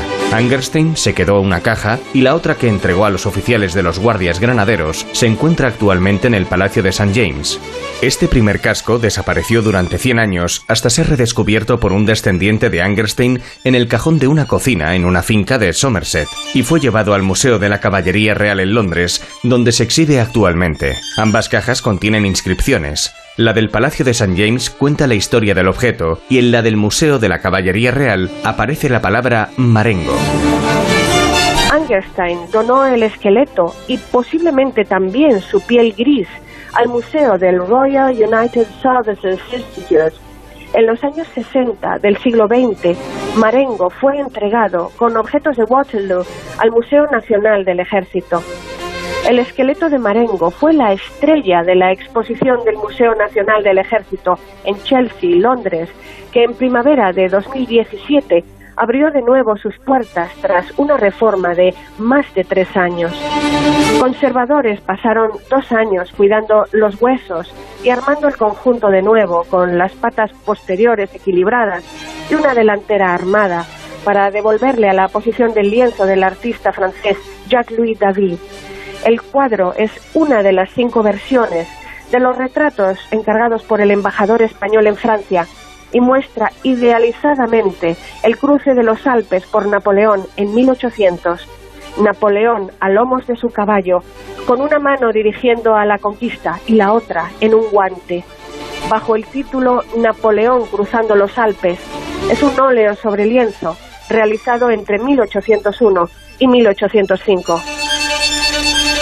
El otro caballo protagonista de la batalla de Waterloo llamado Copenhague pertenecía al duque de Wellington y murió en 1835 a los 28 años. Fue enterrado con honores militares en la finca Stratfildsay del duque, quien colocó una lápida de mármol con la inscripción el instrumento más humilde de Dios creado con arcilla debe compartir la gloria de ese día glorioso. Se dice que el duque de Wellington enfureció ante el rumor falso de que el museo lo había desenterrado para exhibirlo junto a Marengo. Existen leyendas sobre los dos míticos rocines. En 2012, el libro titulado Cartas de caballos de guerra recoge imaginarias cartas de amor entre ambos, que fueron serializadas en Radio 4 con el actor Stephen Fry dando voz a Marengo. Pese a su valor histórico, los restos de Marengo habían quedado pobremente armados. Según una pequeña placa de plata en uno de los huesos, el esqueleto fue originalmente articulado en un marco de hierro en el Hospital de Londres por un tal Wilmot, más acostumbrado a preparar especímenes médicos humanos para el Museo del Hospital que huesos de caballo. La cabeza estaba caída y la posición rígida de las piernas le hacían parecer una mula. Se decidió reconstruirlos para parecer el caballo que fue y reemplazar así los cascos desaparecidos. Marengo se expuso con otras reliquias de la batalla de Waterloo, armas, uniformes y la orfebrería de café dorada de Napoleón, abandonada como su caballo cuando huyó del campo de batalla. Algunos cuestionan la historia del corcel al no encontrarse ningún percherón con ese nombre en los registros de los establos del emperador. Esto podría deberse a que Marengo fuera un apodo Napoleón era dado a ponerlos a todo el mundo. Llamaba Josephine a su esposa cuando su nombre real era Rose. Respecto a sus caballos, Mon Cousin fue apodado Wagram, Intendant era conocido como Coco, Sigu como Austerlitz, Cogdoyou fue llamado cuchillero, Moscú como Cherkes, Ingenu como Vagram y Marie como Zina. Un polémico esqueleto de caballo realizado en plástico cuelga desde el pasado 7 de mayo sobre la tumba de Napoleón Bonaparte en una exposición de arte contemporáneo que forma parte de los eventos de conmemoración del bicentenario de la muerte del emperador. Napoleón encore. Así es el nombre de la exposición que durará hasta el 29 de enero de 2022, organizada por el Museo del Ejército del parisino Palacio de los Inválidos, para complementar otra muestra que se centra en el fallecimiento del emperador, como su lecho de muerte, o el maletín de instrumentos médicos con el que le realizaron la autopsia. Lo que ha desatado la polémica es el esqueleto de plástico de un caballo, suspendido en el aire sobre el sepulcro del emperador, una enorme pieza de cuarcita roja. Es una reproducción en tres dimensiones del esqueleto del caballo marengo, con el nombre de Memento Marengo. La obra del escultor Pascal Combert ha causado el rechazo de algunos historiadores franceses, como el director de la Fundación Napoleón, Thierry Lenz, que pidió que lo hagan en otro lugar, no en la tumba de Napoleón. Pero para Convert se trata de un homenaje. El Museo del Ejército recordó que a grandes guerreros de civilizaciones antiguas era común enterrarles junto con sus caballos y considera que es una obra respetuosa del lugar y en perfecto diálogo con él. Uno de los últimos caballos del emperador, de nombre Visir, también se conserva disecado en el Museo del Ejército del Hotel de los Inválidos de París. Sea como fuere, se trata de una batalla solo dialéctica, eso sí, en la que, como en tantas otras, Napoleón estará acompañado de su fiel marengo. Una bonita historia, por un lado, eh, bueno, pues el apego que tenía Napoleón Bonaparte a los caballos y concretamente a este marengo que podríamos decir que quizá fuera su favorito. Gracias, Sonsoles, hasta la próxima semana. Gracias a ti, Paco. Hasta la próxima semana. Un abrazo. De cero al infinito.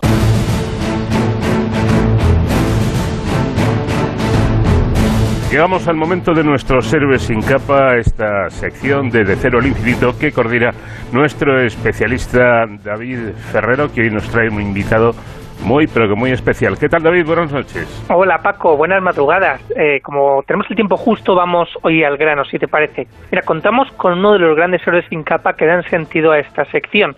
Y es un héroe no porque lo digamos nosotros, sino porque así lo han bautizado en las redes sociales las decenas de miles de usuarios que han visto una de sus últimas intervenciones gracias a un vídeo en el que Antonio Martínez, eh, nuestro protagonista, bombero y psicólogo de formación, salva la vida a un hombre que amenazaba con saltar desde lo alto de un puente en Sevilla. El suceso ocurría el pasado 18 de junio en la ronda norte de la capital andaluza y como decíamos, esta noche tenemos con nosotros a Antonio, Antonio Martínez. Buenas noches y bienvenido. Hola, buenas noches. Gracias por atenderme. Bueno, Antonio, gracias a ti por estar con nosotros en Detrás del Infinito. Eh, a ver, por ponernos un poco en situación, un incidente un- que, duró tres horas y 40 minutos, casi cuatro horas de intervención, que bueno, afortunadamente tiene un final feliz gracias a- al trabajo que, que realizas, ¿no? Sin embargo, Antonio, los primeros momentos en los que te dispones a hablar con esta persona no son nada fáciles. No, no, para nada. Eh, yo cuando llego allí ya, pues llego, digamos, a posteriori de segunda, porque a mí me activan el mando de máxima graduación del cuerpo de bomberos ese día y mis compañeros, incluso la policía o los médicos, ya habían intentado hacer un primer abordamiento con él. Eh, un compañero mío de, fuera de servicio también intentó acercarse a él, pero eh, no había manera de dialogar porque tenía una heteroagresividad importante, eh, mucha hostilidad y no dejaba que nadie, inter- eh, digamos, dialogase, ¿no? Entonces ya me activan de segunda y cuando yo llego, pues me encuentro la tensión de, bueno, pues el efecto observador. Allí había eh, muchos adolescentes, personas de distintas edades y, y la atención de los compañeros que, claro, en las emergencias normalmente no suele ir un psiquiatra o un psicólogo eh, para abordar ese tipo de situaciones. Y hay médicos, enfermeros, pero claro, la salud mental, pues en este tipo de situaciones mm, no son nada fáciles de abordar, ¿no?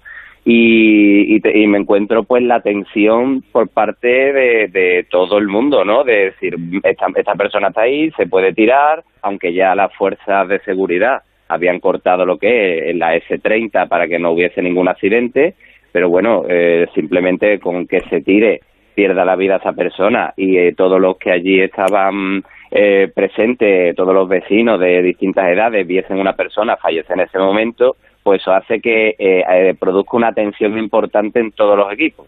Y lo que yo me encuentro al llegar es la tensión de todo de toda la situación y de todos los equipos intervinientes, ¿no? Y la cuestión, Antonio, es, en esta labor de mediación nada sencilla, eh, ¿cómo consigues a alguien en una actitud de gran estrés y, y de gran agresividad, cómo consigues llevarle a tu terreno? Bueno, pues eso, Paco, te lo voy a intentar resumir lo más brevemente posible, porque eso se- a lo largo de tres horas cuarenta, eh, lo primero que, hago es montarme en la viga, intentamos eh, pues poner algún medio de seguro, pero la persona, pues por sus características de, de personales y de la vida, pues entiende muy bien, además de eh, la, la cantidad de sustancias estupefacientes y de alcohol que había ingerido, pues tenía un, un un estado de hiperactividad impresionante y se daba cuenta de cualquier cosa. Entonces, si intentaba montar un vehículo a escala para yo asegurarme poner un punto de seguro, eh, él, él se descolgaba de la viga con dos manos y decía que se tiraba, con lo cual teníamos que eh, anular esa variable, ¿no? Ante eso, pues lo que opto es por medidas de seguridad pasivas y primero eh, montarme en la viga y mantener una distancia con él de unos 6-7 metros de seguridad y eh, conmigo se muestra al principio igual de hostil y con la misma heteroagresividad que hacia mis compañeros. ¿Cómo lo abordo? Pues eh, cuando él me dice que me vaya, que me vaya, que me vaya con esa agresividad y demás, pues yo lo que hago es me retiro un metro, pero no me voy. ¿Para qué? Para conseguir que este sujeto eh, se eh, habitúe al contexto en el que yo voy a pa- pertenecer parte de él y de la viga. Y ahí me quedo durante 5 o 10 minutos y luego lo vuelvo a intentar. Y cuando ya vuelvo a intentarlo de segunda, lo que hago es atacarle por la parte emocional, porque este tipo de sujetos, con ese patrón, ese perfil, lo que tienen es un, una gran mm, eh, desequilibrio entre su sistema cognitivo, su- entre su sistema de razonamiento y su sistema emocional. Al sistema cognitivo no se le puede atacar, es decir, no se le puede decir, pues mira, yo te voy a solucionar los problemas o para esto hay solución, porque no le sirve. Entonces, mis primeras estrategias de, abor- de abordaje es hacerle reflejos emocionales, ¿no? Eh, le analizo el lenguaje no verbal en todo momento, eh, le veo los patrones emocionales y lo que hago es decirle lo que observo emocionalmente para que así verbalice lo que le ocurre, que es lo que, que es lo que Bien, bien. Tenem- tenemos poquito tiempo eh, y a mí me gustaría comentar una cosa y luego terminará.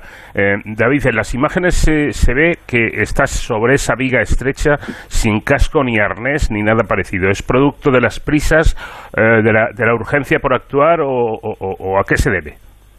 Bien, lo, lo del arnés se lo, se lo he contestado antes, que es que era inviable porque cada vez que se intentaba montar cualquier punto de seguro, pues el hombre se descolgaba de la viga y decía que se tiraba, ¿no? Entonces el arnés era inviable. Y luego el, ca- el casco ya eh, a la hora de interactuar con un suicida, eh, pues lo que hay que intentar es parecer lo más natural posible, porque simplemente el hecho de ponerte un casco, aunque pa- aunque pueda parecer una tontería para para las personas desconocedoras del tema, ya no interactúas al mismo nivel. Él tiene que ver delante una persona igual, no una persona con un casco ni con nada. El arnés, el arnés, por supuesto, cuando proceda, pero claro, en ese caso el arnés era inviable por lo que le he comentado. Está claro, Tenemos- Antonio, que además eh, tu formación como psicólogo ha sido decisiva para abordar esta situación. ¿Crees que, se ne- que sería necesario contar con psicólogos eh, integrados en los servicios de emergencia para abordar este tipo de situaciones? Totalmente, rotundamente sí. De hecho, hay algunos, bueno, el cuerpo de Andorra, de bomberos, tiene un departamento de psicología. El mío del Ayuntamiento de Sevilla tiene una sección sanitaria magnífica, pero carece de un bombero eh, psicólogo, porque claro, a la viga, ¿quién sube? Porque si viene un psicólogo, un, compi- un compañero mío, eh, que sea especialista en abordaje de estas situaciones, es magnífico, pero claro, ¿cómo lo subes a la viga? Eh, si el tío no se deja asegurar. Eh, entonces ahí tiene que haber un emergencista psicólogo y él sería una figura prioritaria, ¿sí? Con conocimientos y con sangre fría, desde luego, para poder actuar y salvar la vida de este hombre. Nos despedimos, David. Así es, solo nos queda darle la enhorabuena a Antonio Martínez, bombero del Ayuntamiento de Sevilla, por esta brillante intervención y también muchas gracias por atendernos. Muchas gracias a ustedes. Volvemos la próxima semana. Gracias, David. Hasta la semana que viene ya saben, protéjanse.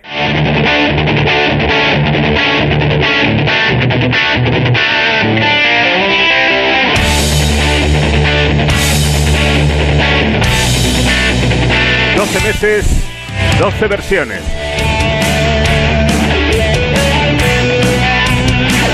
El sonido que nos ha estado acompañando a lo largo de todo el programa, la música de Magic, un proyecto que surge de la unión de dos músicos con dilatada experiencia, el guitarrista y productor eh, Manolo, Manolo Arias, que ha estado en bandas como Ñu, Niágara, Barón Rojo, Iguanatango y tantas otras, y Gail Hayes Ramírez, aunque se conocen desde hace casi 30 años, hasta la fecha no habían colaborado, no había surgido la oportunidad de colaborar juntos.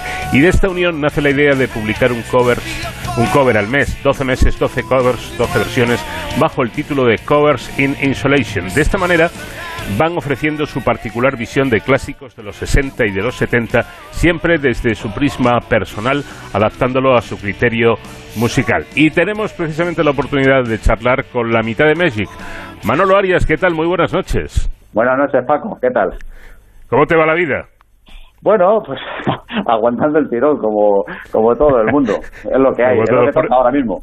Claro, que por cierto, eh, eh, esta situación de la que parece que poco a poco vamos saliendo ya, eh, te ha permitido hacer eh, llevar a cabo este proyecto del que hablamos, Magic, pero eh, me parece que te, te ha obligado a ralentizar un trabajo en solitario tuyo, ¿no? Sí, bueno, eh, son las, las circunstancias. Hace un par de años eh, grabé lo que ha sido mi primer disco en solitario. Tenía que haber salido el año pasado, justo el día que nos confinaron a todos, o sea, también casualidad, ¿no? Y bueno, ha sido una cuestión de, de mala suerte, lo ha, lo ha aplazado todo, pero bueno, ya se, se retomará cuando, cuando toque. Efectivamente. Bueno, la, la- la idea de, de Magic, eh, tengo entendido que surge precisamente en el periodo de la cuarentena, ¿no? ¿Qué, qué, ocurrió allí? ¿Cómo os ponéis en contacto? Sí, ha sido, ha sido durante el confinamiento. La verdad es que todo este tema de la pandemia y el, confinamiento, por sacarle una lectura positiva, pues, pues hombre, ha tenido cosas que lo mismo en otras condiciones no, no- ni nos habríamos planteado hacer, ¿no? Y una cosa ha sido esta. Eh, yo, desgraciadamente, a raíz de la, del fallecimiento de Eddie Van Halen, pues quise hacerle mi pequeño homenaje. Y bueno, pues lo, hombre, lo típico habría sido hacer un tema de Van Halen, pero tampoco era mi idea. Entonces dije, bueno, voy a coger un- una versión, eh, un tema eh, histórico que además tenía muchísimas ganas de hacer, como Listen to the Music de, de The Doobie Brothers, y darle una, una vuelta de tuerca, ¿no?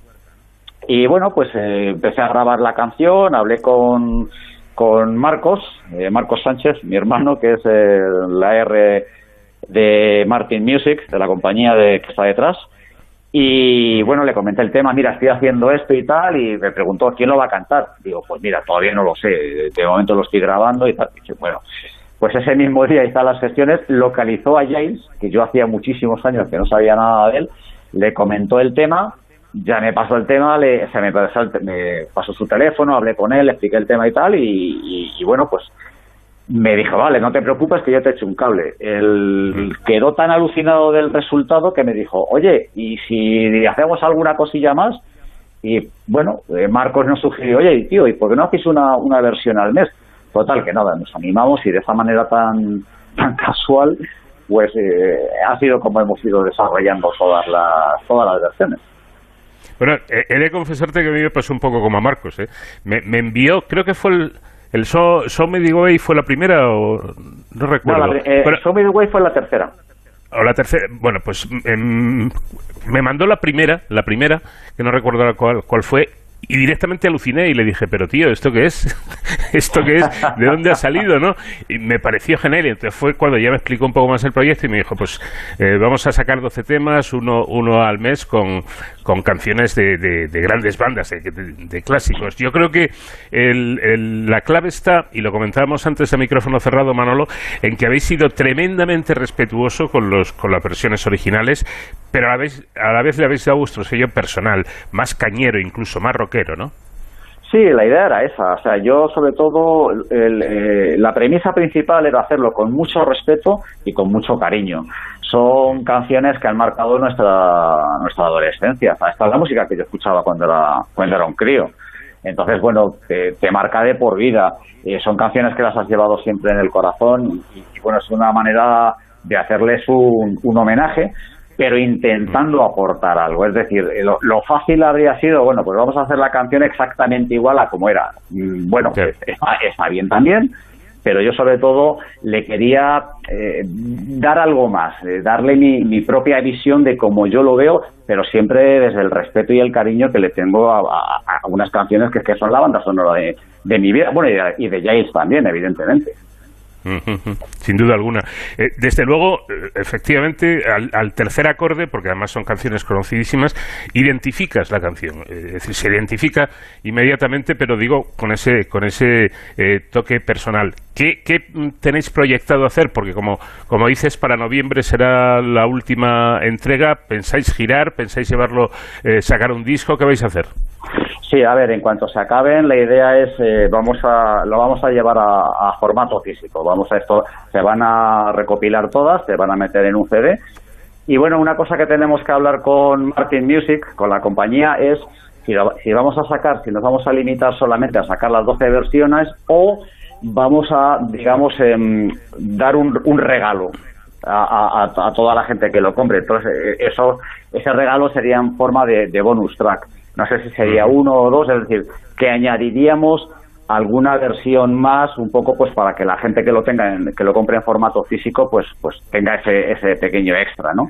Y luego, por otro lado, sí, sí, efectivamente, la, la idea es, y de hecho estamos trabajando ya en ellos, en cuanto se pueda, salir a tocar y, y girar, bueno, pues por España, por Europa, porque también esto ten en cuenta que está hecho con, con miras de- a, a- a salir fuera. De hecho, eh, eh, Jace y yo estamos trabajando en temas propios ya. Tenemos ya varios temas, varios temas compuestos, varios temas grabados incluso. Y ya te digo, esto va a tener, esto va a tener continuidad. Eh, lo primero va a ser acabar las versiones, sacarlo en formato físico. En cuanto se pueda, ya te digo, Paco, salir a tocar y, y bueno, y, y ya te digo, trabajar que estamos trabajando y a muy buen ritmo además en lo que va a ser un disco de, de temas propios. Bueno, pues yo te emplazo para cuando eh, terminéis estas entregas. eh, supongo que el bicho este ya se habrá ido de una puñetera vez, ¿verdad? Y- Esper- y- esperemos, esperemos. Cuando, lo- esperemos. Cuando lo tengáis todo ya finiquitado, eh, supongo que ya podremos traer invitados al estudio y que te pases por, a- por aquí, por la, por la radio, para, para seguir hablando de música contigo, que, que me apetece un montón. Por supuesto, eh, vamos, y yo- encantado además. Además tengo también ganas porque la verdad es que es un poco rollo esto de las entrevistas eh, o por teléfono o por Sí, Zoom. Sí. Es eh, como, bueno, eh, le falta el, el, el calor humano ese, la, la, pro- la proximidad de, de, de verte, de mirarte a los ojos, de, de- la señor. complicidad de una, de una entrevista. Sí, señor. Bueno, por último, una, simplemente un, un apunte de curiosidad. En, el, en la canción de Peter Frampton, de, de este cover que hacéis, eh, me fijé, al, porque ya al principio pensaba que, que estabais utilizando el famoso talkbox, este, este Sí. invento que se toca con, con la boca y hace ese guau guau Sí, de, la, sí. de la guitarra, ¿no? Pero creo que lo has hecho tú con la guitarra, sin talkbox ni nada, ¿no? Con un guagua, con un guagua. a- a ¿Con un guagua? Sí, con un guagua, a lo, Mike- a lo Michael Schenker o, o Jimi Hendrix, ¿no? Es, que son dos, dos de mis héroes además. El problema, el, el problema, Paco, es que el, eh, eh, un Talkbox, el, la verdad es que es muy caro y comprarme uno para hacer un tema, pues tampoco me merecía mucho la pena. Entonces tiré por la calle de en medio y dije, bueno, pues vamos a hacerlo de forma más, más artesanal, ¿no? Y después lo he, hecho, lo he hecho con un guagua, pero la verdad es que el resultado, o sea, me encanta, está mal que yo lo diga, ¿vale? Pero No, me queda muy encanta- bien. me encanta cómo ha quedado, o sea, creo que creo que ha cogido respetando lo que hizo lo que hizo Frampton, pero creo que le he dado un, un puntillo que mola, que está bien.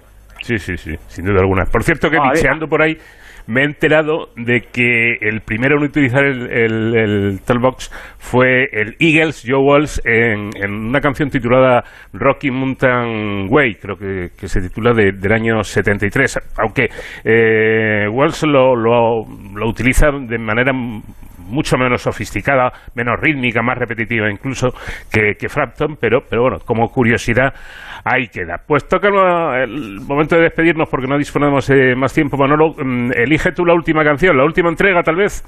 Sí, per- pues sí, perfecto. O sea, es eh, Don't Stop, que es un tema de, de Fleetwood Mac, de quizás para mí no de la mejor época, porque a mí yo soy más de Peter Green, de la primera época de Fleetwood Mac, que eran una banda de, de blues. Pero sí que es verdad que, que con Rumors eh, fue cuando pegaron el pelotazo a nivel mundial. Y bueno, ese disco está plagado de temazos increíbles. Y bueno, cogimos Don't Stop porque es un tema muy alegre, muy positivo y la verdad es que con, con la situación que tenemos ahora todos, creo que, todos necesitamos un poco de, positividad y de, de, energía de la, de la buena. Y además ahora que ya estamos en verano, pues con más motivo. Pues ahí está. Este Don't Stop de Fleetwood Mac en la versión en el cover de Magic.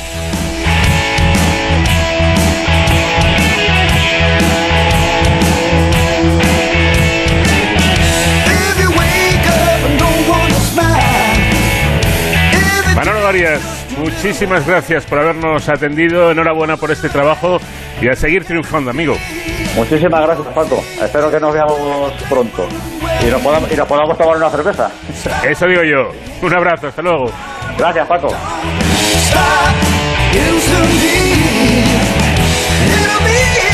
Pues ya ven que en este programa que en el que hablamos de ciencia, de historia, de cosas que tienen que ver con el saber, también incluimos la música y le damos mucha importancia porque, como he dicho en redes sociales, la música tiene que ver con la historia, tiene que ver eh, con la investigación, tiene que ver con la ciencia incluso y sobre todo porque la música es cultura y es arte con mayúsculas. Que tengan una feliz madrugada, les espero aquí la próxima semana en este programa diferente para gente curiosa de cero al infinito.